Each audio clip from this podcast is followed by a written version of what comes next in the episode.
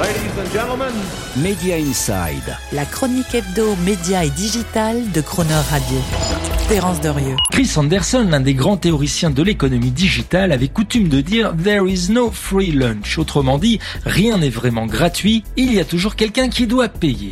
Eh bien, c'est ce principe qui, d'une certaine manière, est en train de rattraper peu à peu toute la planète des services de streaming par abonnement et de mettre fin à l'hyperabondance généralisée de programmes qui y sont accessibles et consommables à volonté. Une promesse simple et plutôt appétissante qui a laissé espérer à tous les groupes de divertissement qu'il suffisait de donner accès en quasi gratuit à des dizaines de milliers de films et de séries en contrepartie de quelques dollars ou euros par mois pour transformer tout cela en un juteux business de centaines de millions d'abonnés dans le monde. Un mouvement qui s'est accompagné d'une frénésie de production de tonnes de nouveaux programmes pour conquérir et nourrir ses abonnés affamés avec rien que pour les États-Unis jusqu'à 600 séries différentes produites et diffusées l'année dernière. C'est le pic de cet hyper volume qu'on a qualifié en anglais de PEAK PIC TV, une PIC TV qui semble désormais s'essouffler avec la fin annoncée de cette montagne de divertissement pour reprendre le slogan de Paramount+.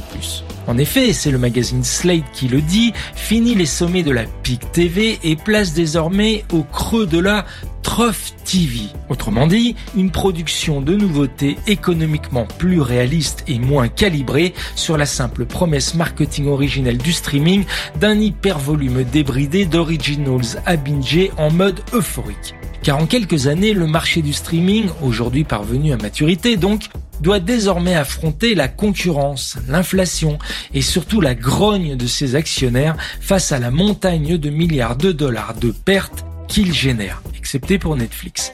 Du coup, côté HBO Max, par exemple, pour réduire les dépenses, rien de plus simple que de limiter le nombre de films et de séries qui sont mis en étagère et proposés aux abonnés quitte à revendre des rayonnages entiers de programmes à des concurrents, quitte également à limiter ou annuler des nouvelles saisons ou suites de séries en laissant au passage orphelins les abonnés qui en étaient devenus fans dans l'intervalle, quitte enfin à réduire le nombre de films ou de séries produits chaque année.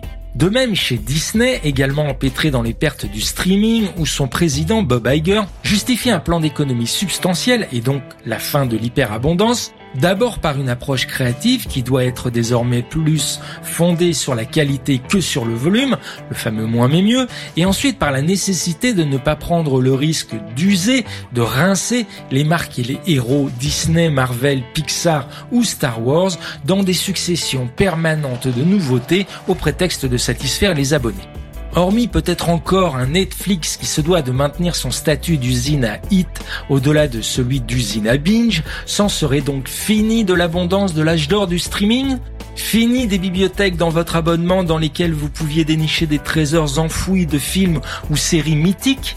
Fini les séries moins grand public sur lesquelles les streamers n'hésitent pas à parier pour démontrer une diversité éditoriale opulente?